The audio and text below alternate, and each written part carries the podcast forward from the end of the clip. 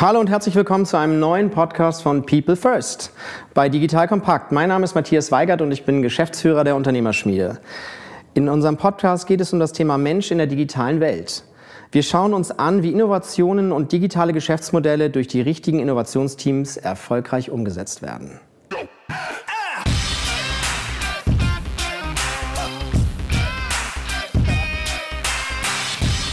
Heute geht es darum, welche Herausforderungen es mit sich bringt, wenn ein Unternehmen in drei Jahren von 0 auf über 160 Mitarbeiter wächst, mit dem Fokus auf Organisationsstruktur, die Teams und vor allem die Menschen im Unternehmen.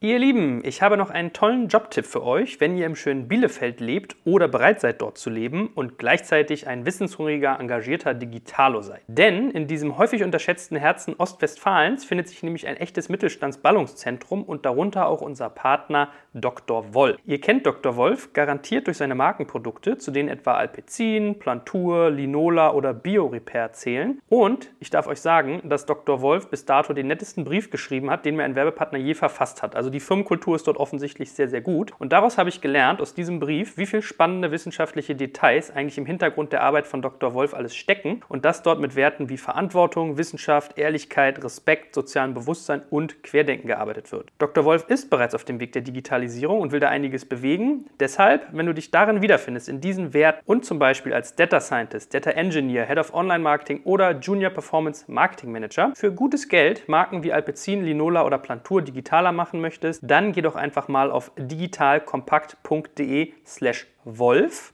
geschrieben mit Doppel-F und schau dir dort alle Details an. Für mich klingt das nach einer richtig spannenden Aufgabe rund um bekannte Markenprodukte und die digitaler zu machen ist bestimmt ein Riesenspaß. Darum schau dir das doch mal an. Wenn euch das zu schnell ging, findet ihr das Ganze wie immer auch in unseren Shownotes und auf digitalkompakt.de slash Sponsoren. Da steht alles noch einmal zusammengefasst. Mein Gast heute ist Hanno Renner, Gründer und Geschäftsführer von Personio. Ihr habt wahnsinnig großes Wachstum hinter euch, ihr habt Finanzierungsrunden erfolgreich abschließen können und fokussiert euch auf ein Thema, das uns gemeinsam beschäftigt, nämlich das Thema Mensch. Ich freue mich, dass du heute zu Gast bist und würde dich bitten, dich kurz vorzustellen vielleicht und danach Personio kurz. Ja, hallo Matthias. Freut mich, dass ich hier sein kann und dass wir uns austauschen können. Gerne eine kurze Intro. Ich bin eben Hanno, Mitgründer, Geschäftsführer bei Personio. Vom Hintergrund her habe ich eigentlich nie wirklich gearbeitet in meinem Leben, sondern aus dem Studium rausgegründet, vor drei Jahren mit ein paar Kollegen von mir, die ich in München am CDTM, Center for Digital Technology and Management, kennengelernt habe. Dort auch die Motivation und Inspiration bekommen, ein Startup zu gründen. Und das Ziel, was wir mit Personio im Prinzip verfolgen, ist die Digitalisierung der HR in mittelständischen Unternehmen oder kleinen mittelständischen Unternehmen. Unser Produkt nennen wir das HR-Betriebssystem, weil wir im Prinzip den ganzen Mitarbeiterlebenszyklus digitalisieren und den Kunden dabei helfen, äh, sowohl beim Recruiting, bei der Mitarbeiterverwaltung, inklusive Themen wie Lohnbuchhaltung, aber auch bei der Entwicklung der Mitarbeiter zu unterstützen. Und dabei haben wir eben eine Software entwickelt, die wir als äh, Software-Service vertreiben und äh, die inzwischen über 1000 Kunden in ganz Deutschland, Österreich und Schweiz nutzen.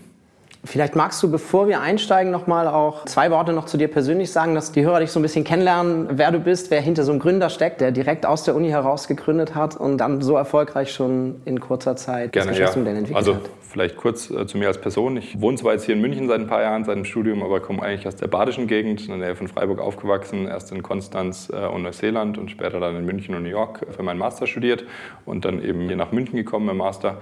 In den letzten dreieinhalb Jahren war nicht in diesem Büro, weil wir seitdem ein paar Mal umgezogen sind, aber natürlich mit Personio verbracht. Aber außerhalb, wenn ich im Büro bin, verbringe ich recht viel Zeit mit Sport. Habe während dem Studium auch als Skipper viel gearbeitet, viel gesegelt. Sommer Triathlon, Beachvolleyball und Tennis oder im Winter Snowboarden, Skifahren.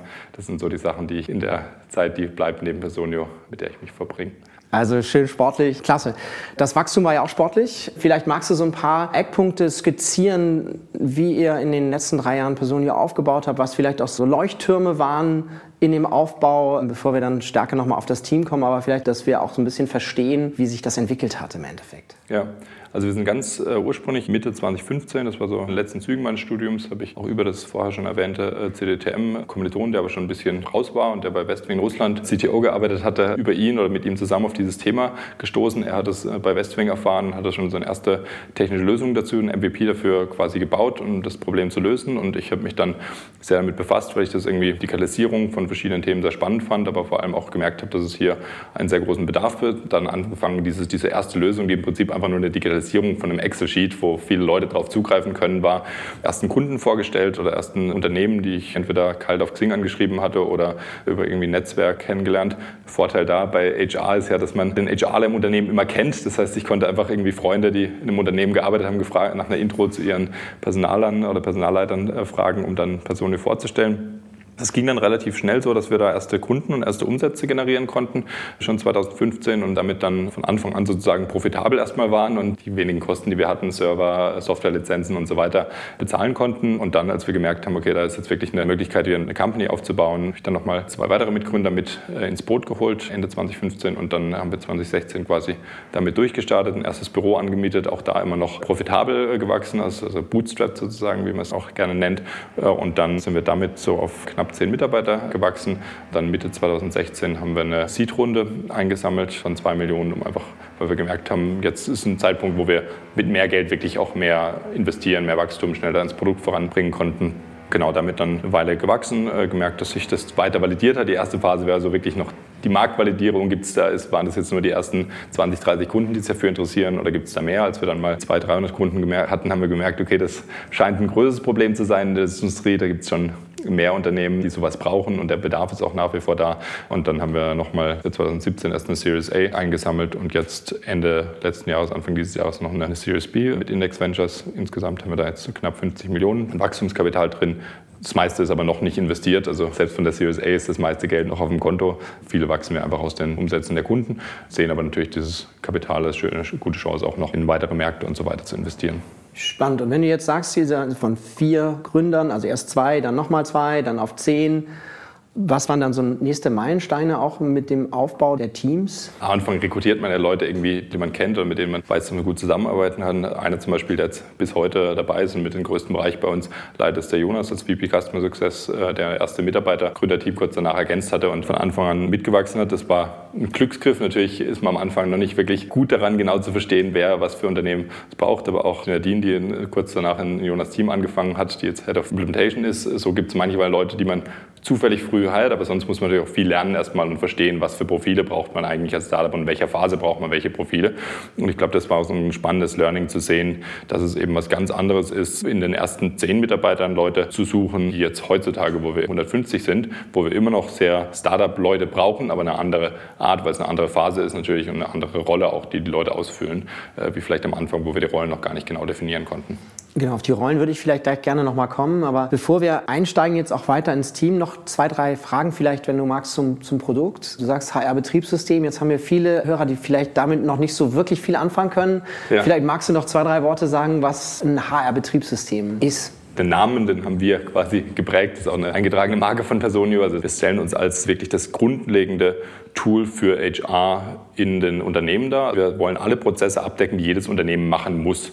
Kein Unternehmen überlegt sich irgendwann anzufangen, Urlaub an den Mitarbeiter rauszugeben oder den Mitarbeitern Gehalt zu zahlen, sondern das sind alles Prozesse oder auch Verträge zu haben, die sind von Anfang an da und die wollen wir in unserer Software abdecken und dabei helfen, die teilweise zu automatisieren, aber einfach auch zu vereinfachen und viele Leute mit reinzudrehen. Und dementsprechend ist unsere Software als Plattform aufgesetzt, wo jeder Mitarbeiter im Unternehmen dann auch Zugriff drauf hat, basierend auf verschiedenen Zugriffsrechten, die ich einsetze. Natürlich ist der HRler der, der das Ganze kontrolliert und der der Hauptnutzer ist und die teilweise sechs bis acht Stunden am Tag in unserer Software wirklich verbringen.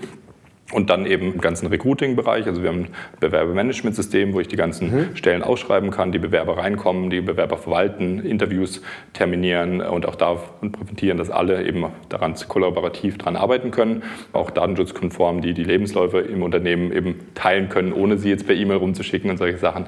Äh, anschließend dann eben gibt es ein Onboarding-Tool, das darauf direkt den Mitarbeiter übernimmt, der dann angestellt wurde im Bewerbermanagementsystem, äh, dann eben in die digitale Personalakte wandert, äh, dort die ganzen ganzen Daten, die für auch für die Lohnbuchhaltung und für andere Themen notwendig sind, die Verträge und diese ganzen Sachen im Tool verwaltet werden. Und dann viele laufende Sachen wie eben die Lohnbuchhaltung jeden Monat äh, oder die ganzen Themen wie Urlaube, aber auch Feedbackgespräche und so weiter, die mitlaufen. Und über das ganze Tool ist dann zum einen eben noch ein Reporting, das für uns selber auch sehr spannend ist äh, zu sehen, eben in welchen Teams wachsen wir wie und wie ist es auch mit unseren Plänen für das Management oder für die Geschäftsführung an Reporten dabei rauskommt. Gleichzeitig sehen wir aber um unser Kerntool noch so ein Ökosystem und andere Integrationen, die wir eben bauen, weil wir gesagt haben, wir wollen wie anfangs gesagt, alles bauen, was jedes Unternehmen haben muss. Und dann gibt es aber Sachen, Tools wie Reisekostenabrechnung, was für manche Unternehmen total zentral ist, weil sie sehr viele reisende Unternehmen haben und deshalb ein Tool dafür brauchen. Andere, wo die meisten im Büro sitzen und nicht so viel unterwegs sind, da ist das nicht zentral und dementsprechend äh, arbeiten wir bei diesen Tools mit Integrationen, damit wir uns eben darauf fokussieren können, das, was jedes Unternehmen wirklich braucht und zentral ist, so gut wie möglich umzusetzen. Und das heißt, alles digital eben auch in dem Personalbereich, um die Kernprozesse äh, möglichst einfach zu gestalten, entlang. Und das ist das zweite Wort, worauf ich dich gerne nochmal ansprechen würde. Entlang, du hast gesagt, dem Mitarbeiterlebenszyklus. Auch das ist vielleicht nochmal, was du vielleicht erklären kannst, nochmal, um es einfach klarer auch zu fassen. Genau, also wie ich glaube, dass sich auch in unseren Product Principles, wie wir das Produkt konzipieren, widerspiegelt, ist darauf basiert, dass wir glauben, in kleinen und mittelständischen Unternehmen ist die Personalabteilung für den ganzen Mitarbeiterlebenszyklus zuständig. Das ist nicht so wie jetzt äh, bei einem Konzern äh, wie BMW, wo es vielleicht irgendeine komplette Abteilung gibt, die sich nur mit Mitarbeiterentwicklung oder Recruiting befasst, sondern in diesen kleinen Unternehmen, kleinen mittelständisch heißt für uns so zwischen 10 und 1500, 2000 Mitarbeitern. Das sind so die Größenordnung unserer Kunden. Und jetzt so ein 500-Mann-Unternehmen, die haben zwar mehrere Leute im HR, aber trotzdem sind die als eine zentrale Funktion organisiert. Das heißt, die sind verantwortlich dafür, Mitarbeiter zu rekrutieren, die Mitarbeiter onzuboarden, die Mitarbeiter im Unternehmen zu halten, zu entwickeln und so weiter. Und deshalb wollen wir eigentlich Ihnen dabei, Sie dabei unterstützen, dass Sie sich auf diese Themen fokussieren können und dabei nicht eben abgehalten sind, irgendwelche Urlaubsanträge händisch auszufüllen und im Unternehmen rumzuschicken und eine halbe Stunde zu brauchen, um einen Vertrag aufzusetzen, weil sie manuell überall die ganzen Elemente reintippen, sondern das sind Sachen, die wir eben entweder automatisieren können oder auch dadurch, dass es ein kollaboratives Tool ist, die verschiedenen Stakeholder im Unternehmen mit einbeziehen können, dass der Mitarbeiter seinen Urlaubsantrag digital anfragt, direkt zum Vorgesetzten geht, der dann bestätigen kann, vielleicht noch einen Vertreter bestätigen kann und so weiter. Und HR dadurch immer den Überblick behält über alle diese Prozesse, aber nicht manuell selber eben alles machen muss.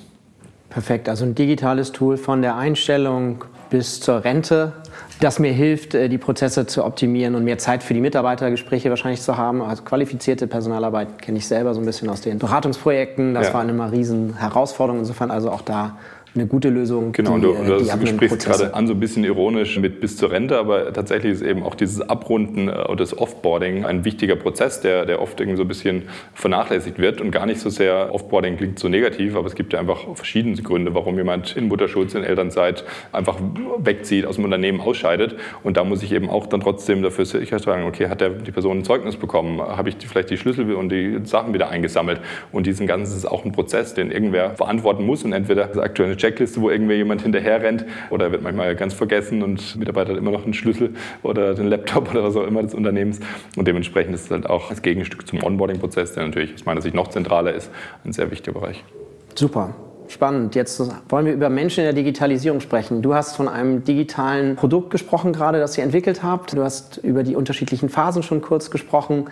Ich würde eigentlich gerne ganz am Anfang schon nochmal beginnen, weil du sagst, ihr wart zuerst zu zweit und dann zu viert. War das Zufall, dass ihr euch gefunden habt oder habt ihr da schon nach gewissen Kompetenzen oder auch einfach nur Mindsets, wir glauben ja auch so sehr stark daran, dass in so einem Gründerteam eben auch neben den fachlichen Kompetenzen eben, es muss gut funktionieren irgendwie. Habt ihr da oder du vor allen Dingen schon drauf geachtet und wenn ja, wie? Ja, also es ist definitiv richtig. Ein Gründerteam muss sich gut ergänzen. Ich glaube, es sollte nicht drei oder viermal die gleiche Person sein. Wir hatten den Vorteil, um nochmal dieses CDTM zu sprechen zu kommen, wo wir alle studiert haben, mhm. dass wir da schon an verschiedenen Projekten zusammengearbeitet hatten. Und das CDTM ist ein interdisziplinärer Studiengang von TU und LMU, den man parallel zu seinem Master machen kann. Das ist eine kleine Gruppe von 20 Leuten, aber die aus allen verschiedenen Bereichen kommen. Also ich hätte meine Mitgründer ohne das CDTM nie kennengelernt, weil der eine eben äh, Informatik studiert hatte an der TU, der andere Medieninformatik an der LMU. Ich ich wiederum Wirtschaftsmanagement BWL an der TU und dementsprechend haben wir uns so gefunden und konnten da aber schon an verschiedenen Projekten zusammenarbeiten und merken, dass irgendwie die Arbeitsweise äh, zusammenpasst, aber wir uns natürlich auch persönlich gut verstehen, was definitiv, wenn man anfangs 100, 120 Stunden zusammen in einem 5 Quadratmeter Office verbringt, sehr, sehr wichtig ist. Das war so, würde ich sagen, der Anfang, warum wir da schon so einen kleinen Vorsprung gehabt hatten und dann natürlich auch gemerkt haben, als ich dann gesucht habe, okay, mit wem würde ich einfach gerne auch zusammen Zeit verbringen und zusammenarbeiten wollen. Und meine Mitgründer sicherlich Teil davon waren, aber eben auch mich inhaltlich sehr gut ergänzt haben. Und deshalb gab es auch bis heute nie ein Problem, dass wir irgendwie uns gestritten haben über Verantwortlichkeiten oder dass wir über, wer kriegt jetzt welchen Titel oder wer ist für was zuständig, sondern es hat sich einfach sehr natürlich darüber ergeben, weil wir unterschiedliche Stärken haben. Und es bezieht sich jetzt nicht nur auf einer kann programmieren und deshalb selber programmieren, Entwicklerteam aufbauen und anleiten und die Technologievision treiben. Und ich habe irgendwie ein Wirtschafts zusätzlichen Hintergrund, sondern wirklich auch auf inhaltlicher Ebene, dass es mir zum Beispiel sehr viel Spaß macht, auch nach außen in Personen zu repräsentieren und zu Investoren zu gehen, was ich deshalb komplett über die Jahre immer gemacht hat. Und nicht, weil die anderen das nicht können, aber es ist einfach was ist, wo sie nicht so Spaß dran haben. Und das sind, glaube ich, auch Aspekte, die einfach da sehr wichtig sind am Anfang. Ihr Lieben, wollt ihr eure Kommunikation aufs nächste Level bringen? Dann habe ich einen ganz spannenden Tipp für euch, nämlich unseren Partner BotFriends. BotFriends entwickelt Chatbots mit Hilfe von künstlicher Intelligenz auf Webseiten und gängigen Messaging-Kanälen und sie sind dazu die Experten in der Dachregion. Und das Ganze ist zum Beispiel perfekt, um Prozesse in der Kommunikation zu automatisieren und effizienter zu gestalten. Das spart unterm Strich natürlich massig Ressourcen und Kosten. Und zu den Kunden von BotFriends, um euch mal ein Gefühl zu geben, zählen zum Beispiel Großunternehmen wie Porsche, Bosch, Innogy oder auch Mittelständler wie Lauda oder Wegmann Automotive. Ihr werdet dort von der Ideenfindung über Konzeption und Design bis zur Umsetzung komplett unterstützt und BotFriends schafft wirklich skalierbare Chatlösungen, die auch exakt individuell aufs Unternehmen zugeschnitten sind. Denkbare Bereiche, um euch mal so ein bisschen Anregung zu geben, sind zum Beispiel HR und Recruiting, Customer Service, Support, After Sales und so weiter und so fort. Und vor allem kann dabei auch eine Anbindung an Unternehmenssysteme wie SAP, Salesforce etc. stattfinden. Wenn dich das interessiert, dann kannst du ganz unverbindlich und kostenlos kostenlos einen Demotermin vereinbaren und zwar auf botfriends.de slash digitalkompakt. Ich wiederhole nochmal, botfriends.de slash digitalkompakt und ich bitte dich, mach davon Gebrauch, denn die Botfriends haben zu mir gesagt, wenn das nicht ganz oft angeklickt wird, dann schreiben sie einen Chatbot, der mir jeden Tag Dickpics aufs Handy schickt. Also sofort klicken, botfriends.de slash digitalkompakt. Das hilft auch mir und meinem Handy sauber zu bleiben. Was würdest du sagen, gibt es so an unterschiedlichen Rollen? Es gibt ja eher so die moderieren oder wie du jetzt sagst, die auch gerne nach draußen die Personio vertreten. Habt ihr so Rollen irgendwie, die über die fachlichen Kompetenzen hinaus, die, die sich so herauskristallisiert haben vielleicht in eurem Team? Ja, es gibt, und ich würde es jetzt auch mal über das Gründerteam hinwegsehen, weil jetzt, äh, seit wir inzwischen ein bisschen etablierteres Startup zumindest sind, wo die Firma nicht von uns als Gründerteam geführt wird, sondern von einem Managementteam, wo ich keine funktionale Verantwortung mehr habe, aber alle anderen eben, Jonas hatte ich vorher angesprochen, aber mhm. auch äh, jetzt Bereiche im, im, Sales, Customer Success oder Marketing oder HR, wo wir auch externe reingeholt haben, sind wir jetzt ein gesamtheitliches Managementteam, die an mich reporten, aber wir zusammen die Firma führen. Und da haben wir eben auch geschaut, wenn wir jetzt weitere Leute ergänzen, wie, was fehlt uns denn vielleicht vielleicht im Team. Und ich glaube, wir haben zum Beispiel eine, insgesamt ein bisschen eine Tendenz, besonders wir, Jonas kommt auch aus dem CLTM, die aus diesem Hintergrund haben. Ich weiß nicht, ob es damit zusammenhängt, aber dass wir, unsere Investoren würden es akademisch nennen, aber so ein bisschen sehr strukturiert und sehr optimiert und uns, uns viel Präsentation aufsetzen und wir, wir genau das alles durchdenken. Und dann haben wir eben gesagt, okay, wenn wir andere reinhauen, brauchen wir vielleicht ein bisschen Leute, die ein bisschen mehr ungeduldig sind, einfach pushen und die allein auch nicht funktionieren würden, weil man eine Balance braucht. Aber dass man eben dann da nicht auch aktiv schaut, wenn wir jetzt gerade zum Beispiel einen VP Engineering noch ins Team suchen wollen, gerade damit wir Kandidaten sprechen, dass wir überlegen, wer ist da wirklich geeignet und wer hat genug Übereinstimmung mit uns, dass wir uns gut verstehen und die gleichen Werte und ins Operating Principles vertreten, aber gleichzeitig auch genug Neues reinbringt, um uns irgendwie da ein bisschen aus der Balance zu bringen und ein bisschen zu aneinander zu reiben. Wie viel seid ihr jetzt im Management-Team ungefähr? Wir sind acht Leute im Management-Team, inklusive mir. Und da hat eben jeder, abgesehen von mir, eine, eine, funktionale Verantwortung, wo auch die Teams darunter, die sich da inzwischen ergeben haben, mitführt. Und dadurch eben auch, wenn wir zum Beispiel eine Strategie definieren oder für ein Jahr entwickeln, auch gemeinsam sagen, okay, jeder hat mit seinem Team die Verantwortlichkeit da beizutragen und hat einen anderen Bereich eben.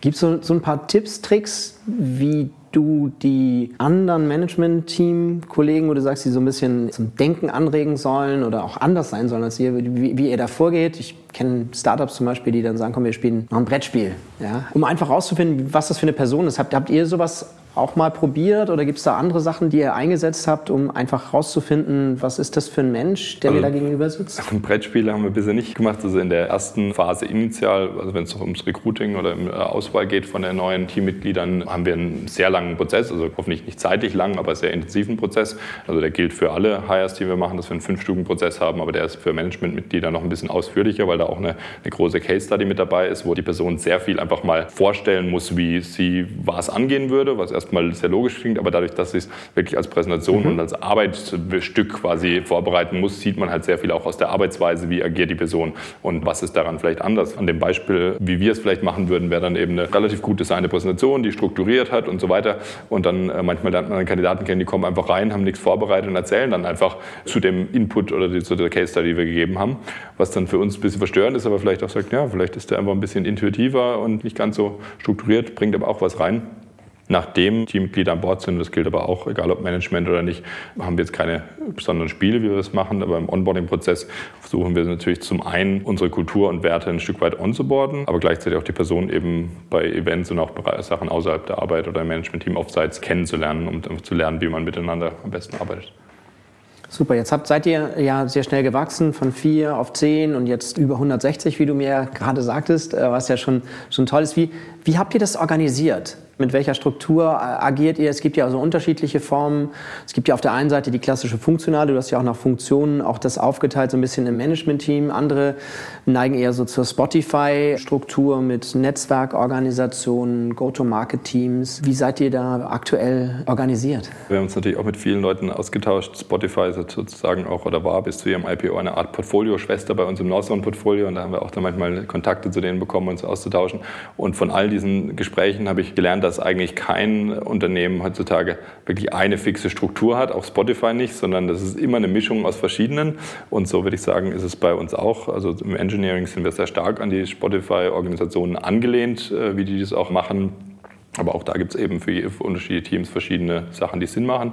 In der Gesamtorganisation. Magst du da vielleicht kurz noch mal zwei, drei Worte sagen, wie das im Engineering dann aussieht, konkreter? Ja, also grundsätzlich, start vielleicht noch mal bei der oben Organisation. Wir können gleich ins Engineering noch mal reinrutschen. Also grundsätzlich, wie wir Personio anfangs organisiert haben, und da haben uns äh, die Stylight-Gründer ganz viel unterstützt, weil die gerade ihren, ihr Unternehmen verkauft hatten, als sie bei uns dann als Angel investiert hatten, deshalb Zeit hatten und so ein bisschen ihr Wissen einfach weitergegeben haben. Die haben sich damals sehr viel mit Organisationen Aufbau auch beschäftigt. Und im Endeffekt hatten wir einfach mal an so einer Customer Journey versucht rauszuschneiden, wie läuft so ein Kunde oder ein Lead, ein Interessent durch den Prozess bei uns und haben danach dann versucht, diese Funktionen zu schaffen. Das heißt, das sind im Ende, und da haben wir immer dann für jede, ich nenne sie Funktionen, aber es ist mhm. eigentlich nicht rein funktional, sondern das ist eine, auch da schon eine missionsbasierte Funktion. Mhm.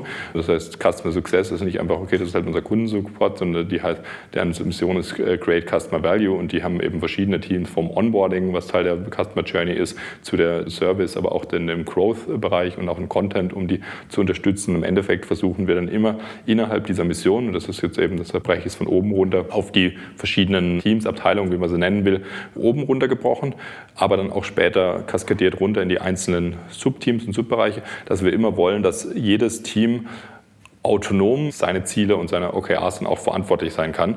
Und jetzt, wenn zum Beispiel Marketing, was ganz am Anfang der Customer Journey steht, was jedes Team hat in Marketing, aber bei uns eben Generate Inbound Leads, ist so ein bisschen ihre Mission. Und dann müssen die alles, was um diese Mission zu erreichen, in ihrer Organisation haben. Und wenn sie dafür einen Entwickler brauchen, der ein Lead Generation Tool baut, sollte das nicht irgendwer aus unserer Product Engineering Organisation sein, sondern müsste im Marketing sitzen. Und so geht es eben nach unten weiter. Und das Gleiche jetzt, um auf deine Frage zurückzukommen, im Product Engineering engineering Da sind wir eben in solchen, ich glaube Spotify nennt sie Squads aufgestellt, ähm, also kleine missionbasierte Teams, die auch wiederum eine Submission im Produkt betreuen, in dieser Mission eben alles haben. Also da ist dann immer ein Produktmanager, ein Engineering Manager, dann mehrere Frontend- und Backend-Engineers, ein Produktdesigner und ein bisschen rollierend ein Infrastructure Engineer, also ein DevOps-Engineer mit dabei. Dann natürlich müssen die zusammenarbeiten und Schnittstellen definieren zwischen den Teams, weil es ein großes Produkt und eine Plattform ist, aber dass sie autonom und autark auf ihre Ziele hinarbeiten können. Und so arbeiten wir dann auch über die ganze Organisation mit OKRs, die eben von den Company OKRs runtergebrochen werden auf die einzelnen Teams. Und jedes Team soll die eigenen Ressourcen haben, um die eigenen Ziele zu erreichen. Also ist im Endeffekt die Organisation eine hybride Organisationsform, die für entsprechend der unterschiedlichen Phasen in der Customer Lifetime Value die einzelnen Stationen abbildet. Ganz genau, aber eben um, um auf dieses Thema zurückzukommen mit Mischorganisationen, wie es auch bei Spotify äh, oft eben der Fall ist, dass wir zum Beispiel dass der DevOps oder Site Reliability Engineer, wie wir ihn nennen, nicht direkt im Team zugeordnet ist, weil wir bauen da gerade mehrere solche Plattformteams, die dann wiederum übergreifend für einen Bereich zuständig sind. Alle Organisationsformen haben immer Vor- und Nachteile. Mhm. Es gibt keine perfekte Organisation und keine, die nur schlecht ist. Und so muss man halt immer für sich äh, auch in einer bestimmten Phase und die Zielsetzung, die man hat, dafür optimieren und die Elemente äh, hervorheben, die man eben braucht. Wenn man mehr Alignment braucht, dann braucht man vielleicht irgendwie einen, was wir auch schon mal diskutiert haben, so einen Frontend-Chapter-Lead, der halt über alle Teams die Frontend-Teams allein. Wenn ich aber mehr irgendwie schnellen Fortschritt brauche, habe ich vielleicht eher eben die Autonomen, die, dass die zu einem Engineering Manager reporten und das ist auch was, das ist aktuell unsere Struktur für unsere aktuellen Ziele. Mhm. Die wird sich sicher auch weiterentwickeln, sowohl weil wir wachsen, als auch weil sich Ziele und Prioritäten natürlich mit der Zeit immer wieder verschieben. Genau, jetzt hast du gesagt, alles ausgerichtet an OKRs, also an Objectives and Key Results, so ein bisschen der Klebstoff, sage ich auch mal so ein bisschen für die Organisation, um Ziele auch zu verfolgen. Kannst du zwei Worte noch zu den Objectives and Key Results sagen, wie ihr sie einsetzt und wie ihr sie zusammenführt dann auch? Ja, das Framework, für die, die es nicht kennen, ist also mal von, von Intel ursprünglich entwickelt worden und dann bekannt geworden, weil Google und Co. das alle eingesetzt haben und äh, dadurch ist es irgendwie cool und sexy.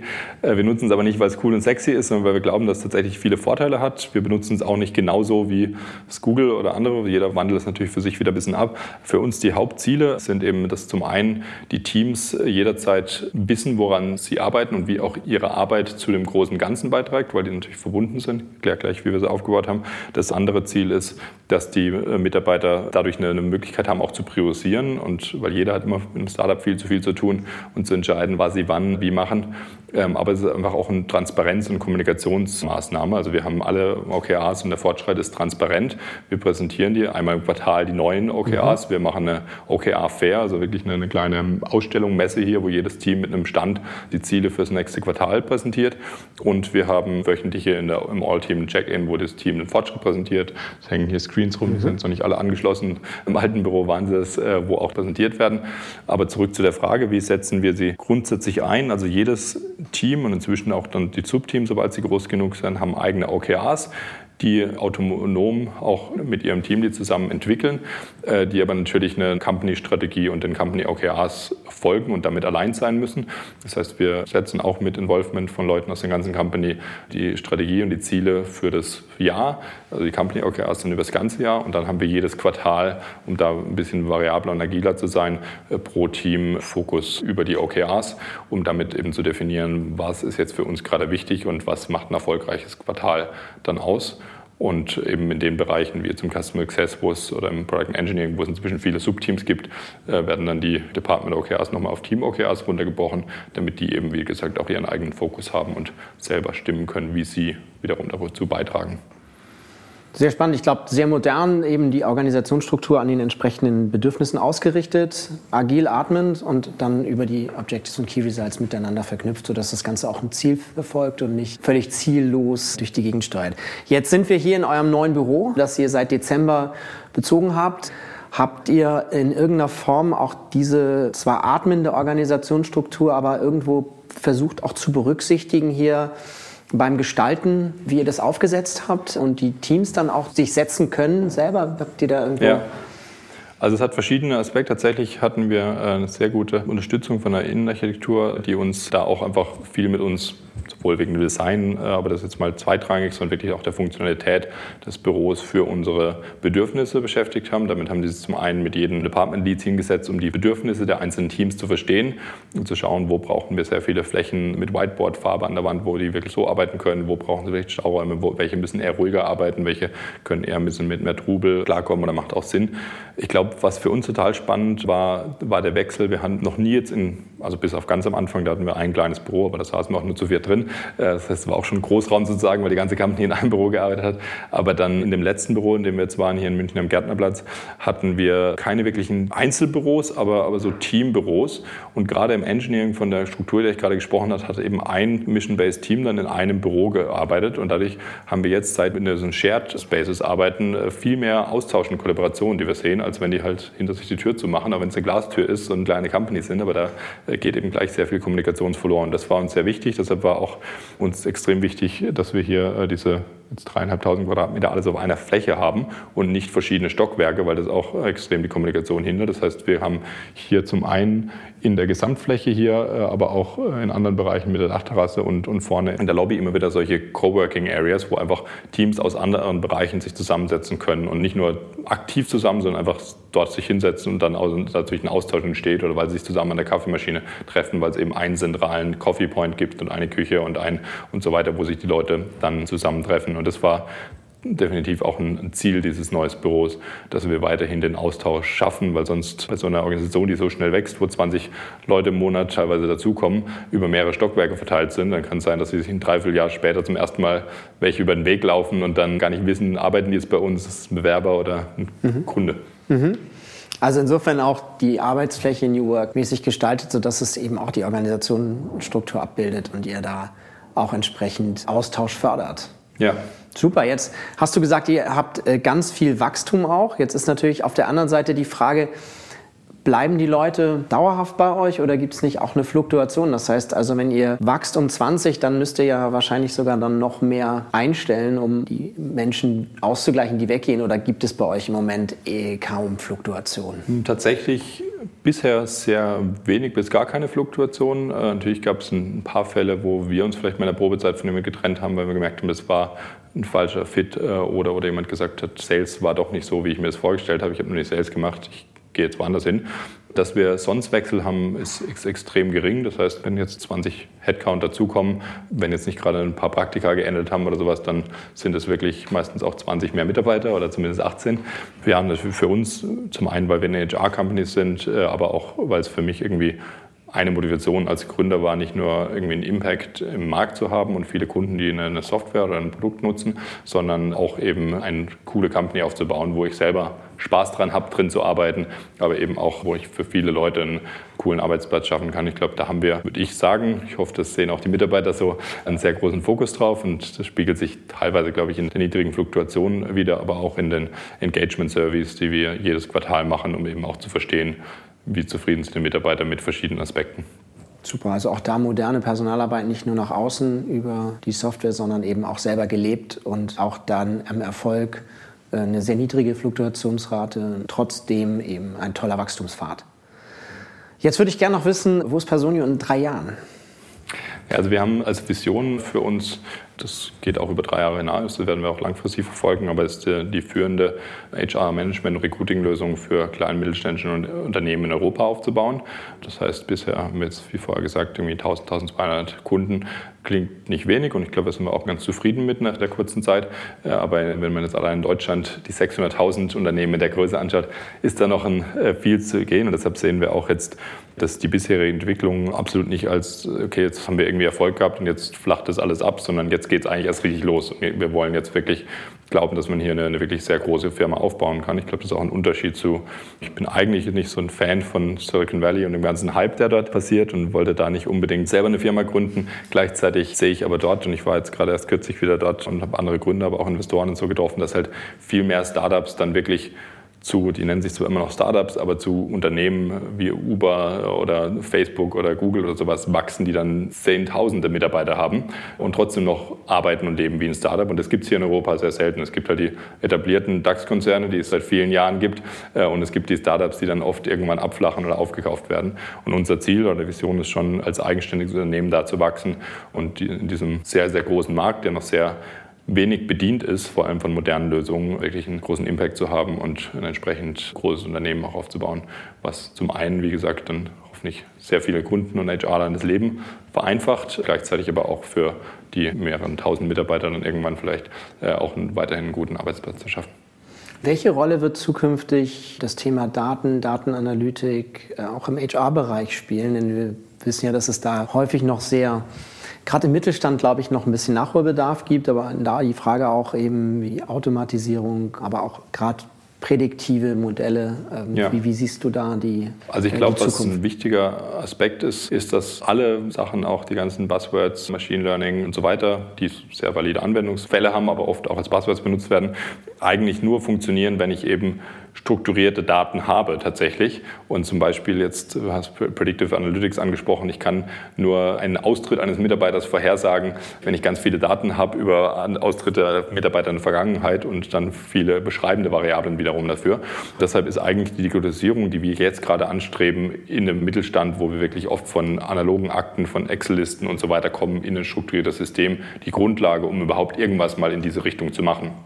Wir gehen dann schon, also bei den Kunden, die dann Daten sammeln, und unsere eigene HR-Abteilung ist natürlich da auch sehr, sehr vorne mit dabei, diese Richtung, dass wir zum Beispiel jetzt unsere Head of HR die Daten aus unserem Tool rausziehen über das Recruiting und genau die Conversion Rates über die verschiedenen Schritte im Recruiting-Prozess kennt für jede einzelne Stelle und deshalb uns eigentlich ziemlich genau vorhersagen kann, wenn wir so viel keine Daten in diesen verschiedenen Phasen gerade haben, dann ist es wahrscheinlich, dass wir in drei Monaten dafür so viele Leute einstellen mhm. und dadurch eben voraussagen können, sind wir on track mit unserem Hiring-Plan oder nicht.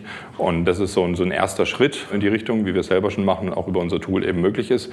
Gleichzeitig, um deine Frage nochmal kürzer zu beantworten, glaube ich, ist eben erstmal die Digitalisierung und die Strukturierung dieser Daten vonnöten, um überhaupt irgendwelche dieser Sachen dann nutzen zu können. Dann vielleicht nochmal ein kleiner Blick nach innen. Ihr nutzt selber ja Personio auch. Nutzt ihr schon die Versionen, die dann später erst von anderen genutzt werden können? Oder wie ist es so bei euch in der Anwendung? Ja, also wir haben natürlich Personio von Anfang an genutzt. Mit Anfang vier Personen hat es nicht so wirklich viel Mehrwert geschafft, weil wir so uns erst gar kein Gehalt gezahlt haben und auch keinen Urlaub hatten. Insofern viele Funktionen waren dann erstmal irrelevant. Aber mit der Zeit wurden die dann relevanter und relevanter und dadurch haben wir auch mehr und mehr unsere Kunden verstanden. Wir sind zwar jetzt noch nicht bei 600, 700 Mitarbeitern oder 1000, wie viele unserer Kunden auch, aber alle Schritte, die wir in der Zwischenzeit durchlaufen sind, haben wir natürlich da auch gelernt, was hat dann das für Vorteile und warum werden manche Funktionen vielleicht auch angefragt, die wir dann noch nicht hatten oder jetzt inzwischen erst entwickelt haben. Zu deiner Frage, aber wir, dadurch, dass wir ein Software-Service-Unternehmen sind, arbeiten alle Kunden immer auf der neuesten Version und auf der gleichen Codebase. Das ist nicht so wie jetzt bei einer alten SAP, wo man dann irgendwann mal ein Update fährt und dann zerschießt es einem alles, sondern wir schauen natürlich bei jedem Release, der fünf, sechs, sieben Mal die Woche passiert, von neuen Funktionen und Anpassungen, dass das dann trotzdem alles genauso bleibt. Und das äh, wird auch vorher natürlich bevor es beim Kunden ist, getestet und nicht nur manuell, sondern auch durch automatisierte Tests. Dann gibt es ein Beta-Programm, an dem auch Kunden teilnehmen können und manchmal schalten wir Beta-Features für uns noch ein bisschen früher frei, um das selber zu testen und auch Feedback von so einem eigenen HR-Team einzusammeln. Aber dann gibt es eben auch dieses Beta-Programm, wo Funktionen noch nicht frei, die zwar für alle Kunden theoretisch in der Codebase sind, aber nicht freigeschalten sind, äh, die eben da früher äh, testen können, damit schon arbeiten können. Und äh, wenn wir da dann gemerkt haben, dass alles funktioniert und auch das Feedback gut ist, dann schalten wir es für alle Kunden frei. So, liebe Hörer, für heute sind wir schon wieder am Ende unseres Podcasts angelangt. Wenn euch das Thema aber noch weiter interessiert, habt ihr die Möglichkeit, euch auf Patreon extra lange Podcasts von uns zu besorgen. Also quasi jeweils einen Director's Cut, der noch einmal 10 bis 20 Prozent länger ist und dementsprechend mehr Inhalt bietet. Patreon schreibt sich wieder Patron, nur mit E dazwischen, also Patreon. Und unter patreon.com slash dekompakt könnt ihr euch für monatlich ein paar Taler besagte extra lange Podcasts klicken. Dort ist dann übrigens auch keine Werbung enthalten, sondern diese wird ans Ende geschnitten und auch sonst kommt ihr in den Genuss unterschiedlicher Extra-Inhalte wie unser Recherchematerial, die Teilnahme an all unseren Gewinnspielen und, und, und. Uns freut es natürlich sehr, wenn wir euch für diese Bonusinhalte begeistern können. Ansonsten vielen Dank fürs Zuhören und auf bald.